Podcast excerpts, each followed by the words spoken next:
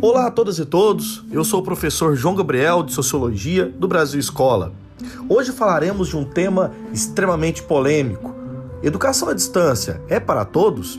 Bem, antes de entrar e tratar esse tema, eu preciso te convidar a conhecer as nossas plataformas digitais. O Brasil Escola, além de ter aqui os podcasts nessa plataforma que você nos ouve, também tem canal no YouTube, também temos o site Brasil Escola e, além do mais, outras redes sociais para você poder interagir conosco. Temos ali o Facebook, temos o Instagram e também temos o Twitter.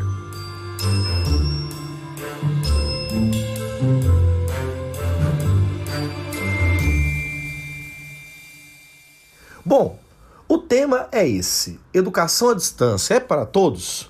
Bem, eu poderia ser bem enfático, simples e direto na resposta a essa questão. De fato, não é para todos. Mas antes disso, como é que nós podemos tratar né, esse assunto de uma maneira um pouco mais profunda? Primeiramente, eu começaria fazendo um questionamento inicial. EAD, ensino à distância ou exclusão à distância? Como é que a gente pode pensar esse tema, né? Para isso, eu preciso primeiro fazer uma breve, uma breve história com vocês da educação à distância no Brasil falar um pouquinho sobre alguns dados da educação à distância e, além do mais, falar sobre o tal do adiamento do Enem, que entrou numa polêmica bastante atual nessa época de pandemia. Vamos lá. Primeira coisa importante: a tão falada sigla EAD, né, que o correto seria o EAD, porque se refere ao ensino né, à distância e não à educação como um todo, mas é o ensino é basicamente o que a própria sigla sugere. Em vez de estar presente fisicamente em uma sala de aula tradicional, o estudante do EAD é aquele que está ou que tem a oportunidade de assistir aulas remotamente, de casa, do trabalho ou de qualquer outro lugar. Basta estar na frente do computador ou em hoje em dia até mesmo com o smartphone ou um tablet, né? Como é um pouco mais acessível através de seus aplicativos. Assim, essas aulas, esse conteúdo, ele é transmitido, assistido e relacionado por meio da internet. E mesmo não havendo comunicação cara a cara entre aluno, professor, etc., existem diversas ferramentas online que facilitam e mediam né, a interação entre esses atores da educação. Mas a grande questão que nós temos aqui que considerar é que o EAD, como é pensado assim, não se refere meramente a uma educação pela internet. Nesse aspecto, é preciso entender que no Brasil remonta-se uma espécie de AD desde o século XIX. Século XIX, meu Deus, como assim?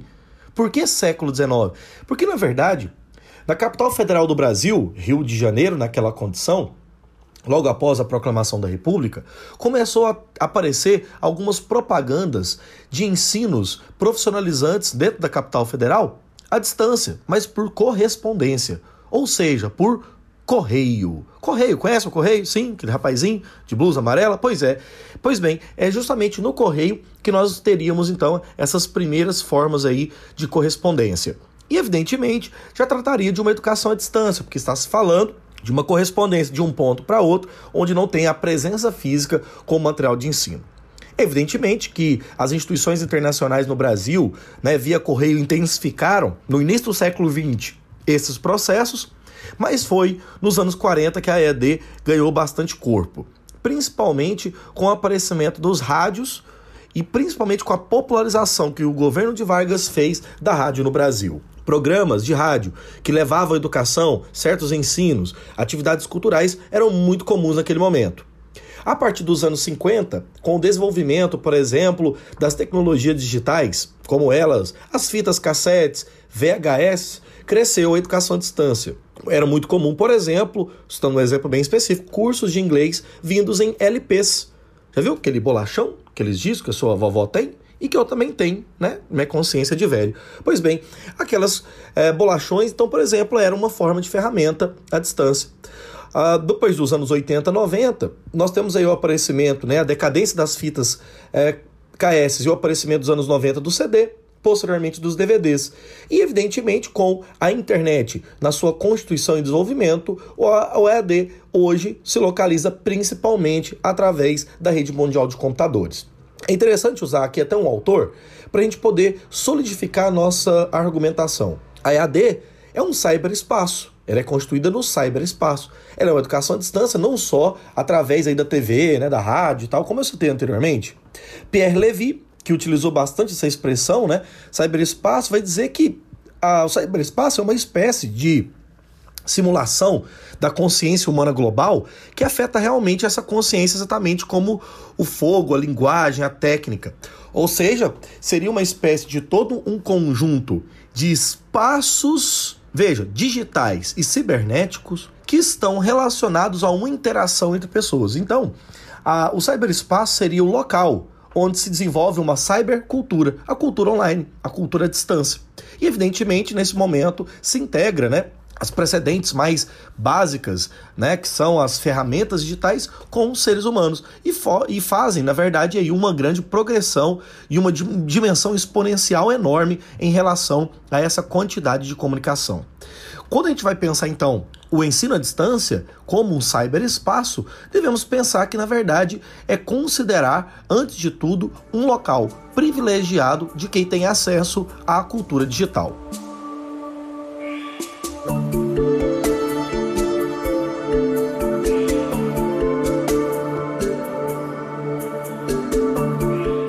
Espaço de privilégio, então devemos tocar um pouquinho sobre educação e desigualdade. É bem interessante que a EAD no Brasil ela não é nova, como estava citando para vocês aqui. Mas no caso, quando se fala de educação à distância via internet, como é essa que está sendo discutida muito hoje no Brasil, ela remonta aos anos 90 e principalmente a constituição da LDB, a Lei de Diretrizes e Bases da Educação Brasileira, que dentro da sua ornamentação jurídica reconhece a EAD como uma possibilidade educacional. Lembrando que a LDB, ou a Lei 9.394, foi publicada no ano de 1996. Além de considerar que o curso EAD é bastante diverso, principalmente na, no conjunto das pessoas que participam dele, ele tem como objetivo, teórico pelo menos, capacitar e aprender novas coisas em relação a uma modalidade de ensino inovadora, possivelmente mais econômica e que investe em nossa suposta comodidade e flexibilidade. Segundo os dados né, do Censo EAD, realizado em 2016, a maior parte dos estudantes abrange as faixas etárias por volta de 26 e 30 anos de idade. Enquanto você tem um público que dos 31 a 40 anos corresponde ao número de 16% para atividades semipresenciais. Esses dados estão mostrando justamente que o aluno do EAD são poucos mais velhos que os alunos dos cursos presenciais, que estão então ali naquela educação formal e física de sala de aula. Um dado super interessante em relação à desigualdade né, de acesso a EAD é que com a preocupação com essa pandemia, aliada às dificuldades do trabalho, né, tem se gerado inclusive problemas de saúde para profissionais da educação. A Samanda Forte, que é uma coordenadora da rede estadual de ensino do Ceará, afirma que o período da pandemia tem impactado a saúde mental dos professores. Nas palavras dela, abre aspas. Essa pressão por produtividade nesse período acaba potencializando transtornos psicológicos. Outra dificuldade, essa que eu preciso debater com os senhores, é que o ensino à distância é o ensino da exclusão digital. Segundo as pesquisas, por exemplo, da Pesquisa Nacional de Amostras de Domicílio Contínua de 2018, apenas 69,1% dos municípios nordestinos possuem acesso à internet, ficando abaixo da média nacional que é de 79%. Esse número é ainda mais baixo na zona rural, onde menos da metade dos domicílios nordestinos estão conectados. Para você ter uma noção, no Pernambuco, né, frente às reclamações de pais e professores, o Sindicato dos Trabalhadores da Educação, o Sintep, entrou com uma ação no Ministério Público de Pernambuco buscando resolver o impasse dos estudantes que não têm acesso às aulas via internet, o que pode reforçar desigualdades sociais. De acordo com o presidente do Sintep, Fernando Melo, nós podemos observar que essa política pública e aulas não presenciais têm sido excludente, ampliando as questões da exclusão digital, que gera a exclusão digital, que por sua vez, nesse momento, gera a exclusão das escolas. É muito interessante porque os dados da educação à distância, elas favorecem uma parcela de sociedade já privilegiada. E quando nós pensamos em acesso à distância, não significa ter simplesmente acesso à internet. Precisa ter toda uma estrutura física, ornamentada em qualidade, uma casa que tenha um espaço, um espaço em silêncio, um espaço adequado ao ensino. Quais são as pessoas que no Brasil têm isso, se não as classes mais privilegiadas? E é distante né, dessa realidade prática que, que a teoria se coloca. Não é à toa que, devido às pressões de alguns setores da sociedade civil, o INEP, o órgão responsável pela elaboração da prova do Enem, significa né, o Instituto Nacional de Estudos e Pesquisas Educacionais, Anísio Teixeira, juntamente com o MEC, o Ministério da Educação, decidiram pelo adiamento da aplicação dos exames nas suas versões impressa e digital. As datas que seriam do início do mês de novembro são agora datas prorrogadas de 30 a 60 dias em relação ao que foi previsto nos editais. Ou seja, ainda não se decidiu até o momento da elaboração desse podcast qual seria essa data. O Senado aprovou a suspensão do Enem por tempo indeterminado devido à pandemia do coronavírus. Para valer na prática, esse adiamento do Exame Nacional do Ensino Médio ainda precisa passar pela Câmara dos Deputados e ser sancionada pelo presidente Bolsonaro. Pelo texto aprovado, o Enem e os vestibulares ficam adiados até que estejam concluídas em todo o Brasil as atividades do ano letivo do ensino médio para que todos os estudantes possam se preparar de forma adequada. De acordo com o próprio INEP e o MEC, os estudantes participariam diretamente de uma espécie de pesquisa né, para saber quanto seria essa data, quando seria essa data e etc. O que é interessante é que a prova que estava prevista né, para novembro devia acontecer agora, deve, deve acontecer agora em dezembro ou janeiro de 2021. Em média, 5 milhões de candidatos participam do Enem. E até o momento, segundo o MEC, mais de 4 milhões tinham feito já a inscrição para o exame desse ano.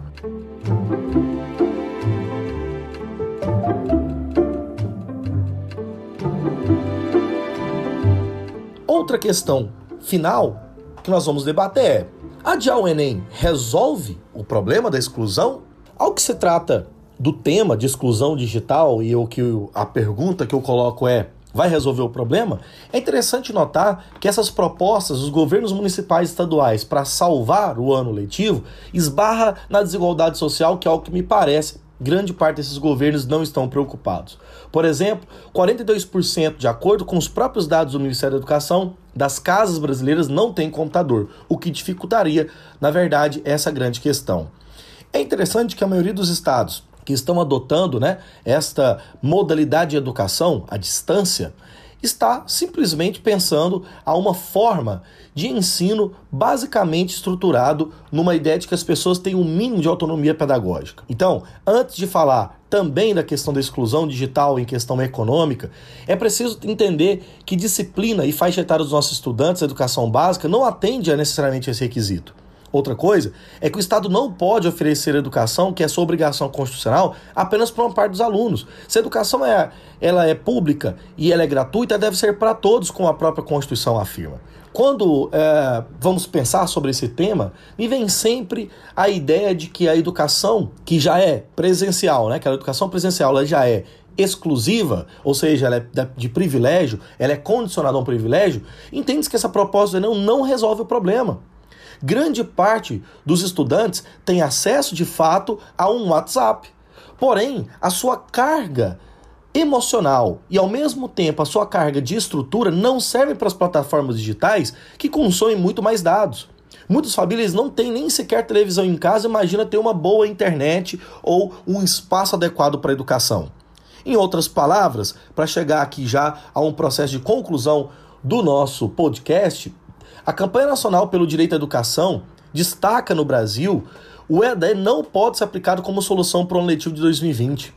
Oferecer uma educação à distância é rejeitar o direito à educação, pois implementa modalidade, implementar essa modalidade é algo impossível de se fazer sem ampliar o acesso à educação, que vem antes de tudo.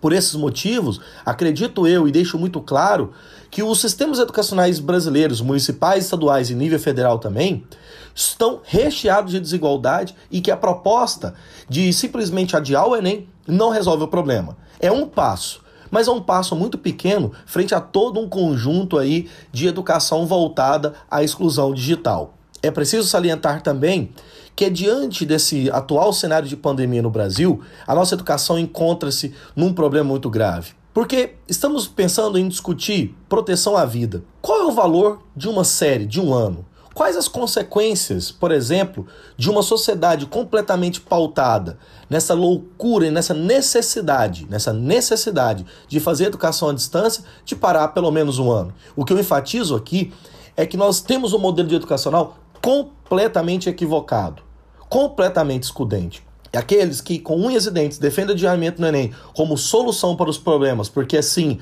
estaríamos resolvido, não entendem que nós estamos apenas jogando o problema mais adiante. Não estou aqui fazendo uma defesa, evidentemente, de um Enem agora, como estava previsto. Mas acredito que, antes de tudo, para se ter uma prova, como o próprio MEC diz, com seus né, ministros, uma educação que vá realmente avaliar os alunos, que ela não possa ser feita nisso aqui. Educação à distância não resolve o nosso problema. É uma demanda de uma informação bastante excludente e que essas preocupações remontariam simplesmente a mais uma vez aumentar um problema grave do Brasil que é a exclusão digital e educacional. Bom, pessoal, foi esse o nosso podcast de EAD eu gostaria aqui de agradecer a audiência de todos vocês, mas antes de ir embora, reforçar mais uma vez a conhecer nossas plataformas digitais. Esse podcast pode ser ouvido por várias plataformas, entre eles o próprio Spotify e o Deezer. Também lembro mais uma vez, nos acompanhe, nos siga, nos se inscreva no nosso canal no Brasil Escola no YouTube. Temos lá também centenas de outras áreas, centenas de vídeos e muita educação de qualidade e gratuita para todos vocês. Um grande abraço e até o próximo podcast.